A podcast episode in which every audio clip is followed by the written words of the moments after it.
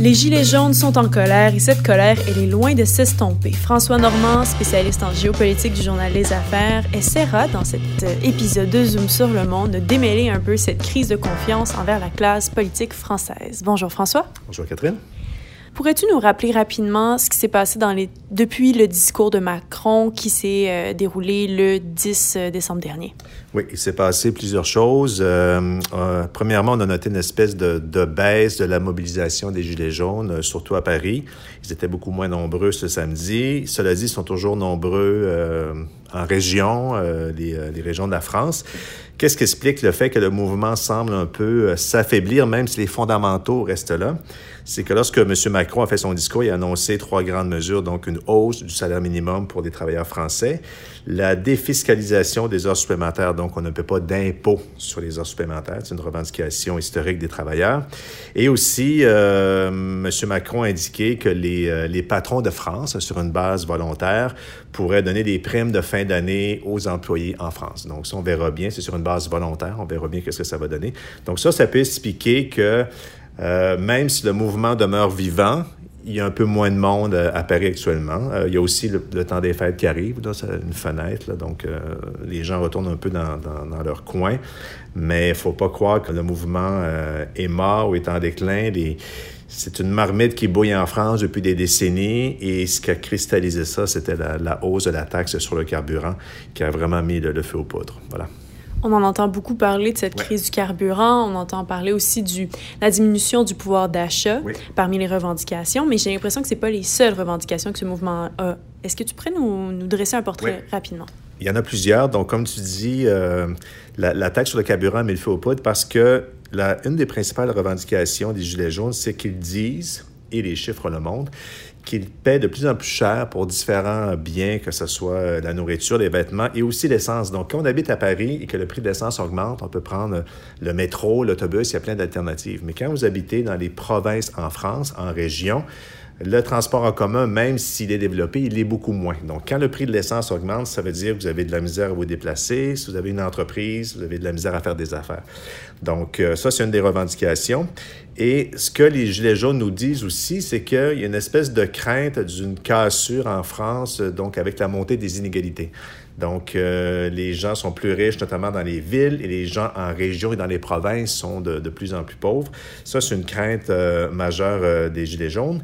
Et une autre chose aussi qui est, qui est fondamentale, c'est pas juste économique, c'est une espèce de sentiment à l'effet que le, les, Français en général perdent le contrôle sur l'avenir, la marche de la France.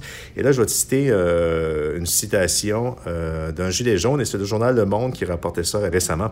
Et là, la, la personne disait, et je la cite, Notre colère ne repose pas que sur le porte-monnaie. Elle vient euh, du fait aussi que nous, Français, n'avons plus aucun contrôle sur la marche de notre pays. Donc, c'est comme si qu'il y a une perte de sens de la démocratie représentative.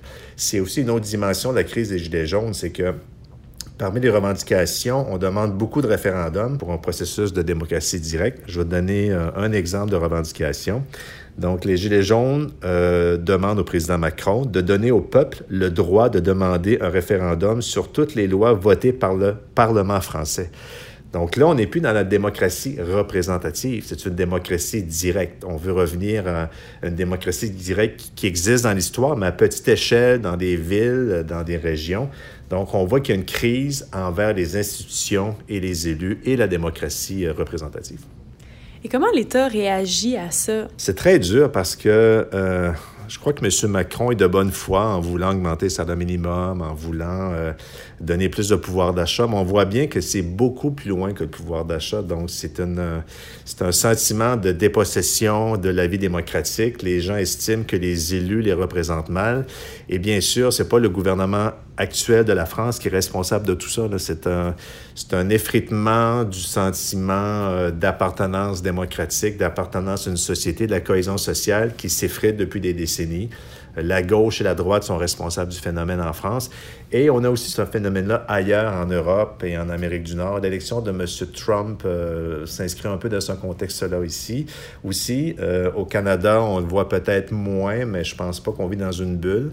Donc, euh, comment faire pour inverser la tendance, mon Dieu? C'est ben, de tenir compte des, revendications économiques des Gilets jaunes. Donc, s'ils nous disent que le pouvoir d'achat est en déclin, qu'ils ont de la difficulté à joindre les deux bouts, il faut les écouter et tenter de trouver des solutions. Et lorsqu'on regarde les revendications au niveau de la démocratie directe, si on demande des référendums sur chaque loi votée au Parlement, c'est qu'on voit qu'il y a un problème de confiance euh, entre les lois votées par les élus et les revendications les besoins du peuple. Donc, il va falloir réconcilier ces deux choses-là. Euh, sinon, euh, le, fossé va se creuser encore plus et il pourrait y avoir d'autres manifestations de gilets jaunes à plus grande échelle et aussi dans d'autres pays. Actuellement, quel est l'impact de cette crise-là sur la classe d'affaires canadienne? Actuellement, il n'y a pas d'impact concret. L'impact qu'il pourrait y avoir dans les prochains mois, prochaines années, c'est que là, M. Macron, euh, quand il a été élu en 2017, il y avait un programme pour réformer l'économie française, réformer la retraite et euh, des réformes qui auraient un impact sur euh, l'ensemble de la classe moyenne en France, notamment les Gilets jaunes. Est-ce que M. Macron va être capable de faire les réformes pour euh, justement stimuler l'économie française, euh, accroître la croissance économique, alors que tu as une crise et des revendications des Gilets jaunes? C'est possible que M. Macron euh, ralentisse ces réformes économiques. Et là, l'impact que ça a sur nos entreprises et les investisseurs, si moi je fais des affaires en France, que j'exporte en France et que la croissance économique est moins forte parce qu'il y a moins de réformes économiques, donc, mes occasions d'affaires sont moins élevées. Et l'autre chose aussi, si le climat social se détériore en France, euh, qu'il y a plus de manifestations dans les rues comme on a vu depuis euh, cinq semaines, si ce climat-là s'installe de façon quasi permanente, est-ce que j'ai vraiment envie de faire des affaires en France? Donc, c'est plus l'impact qu'on pourrait anticiper sur nos entreprises, un impact qui n'est pas là actuellement, mais qui pourrait se manifester si jamais la, la crise persistait et, le climat, et que le climat social se détériore en France. Merci beaucoup, François. Bienvenue.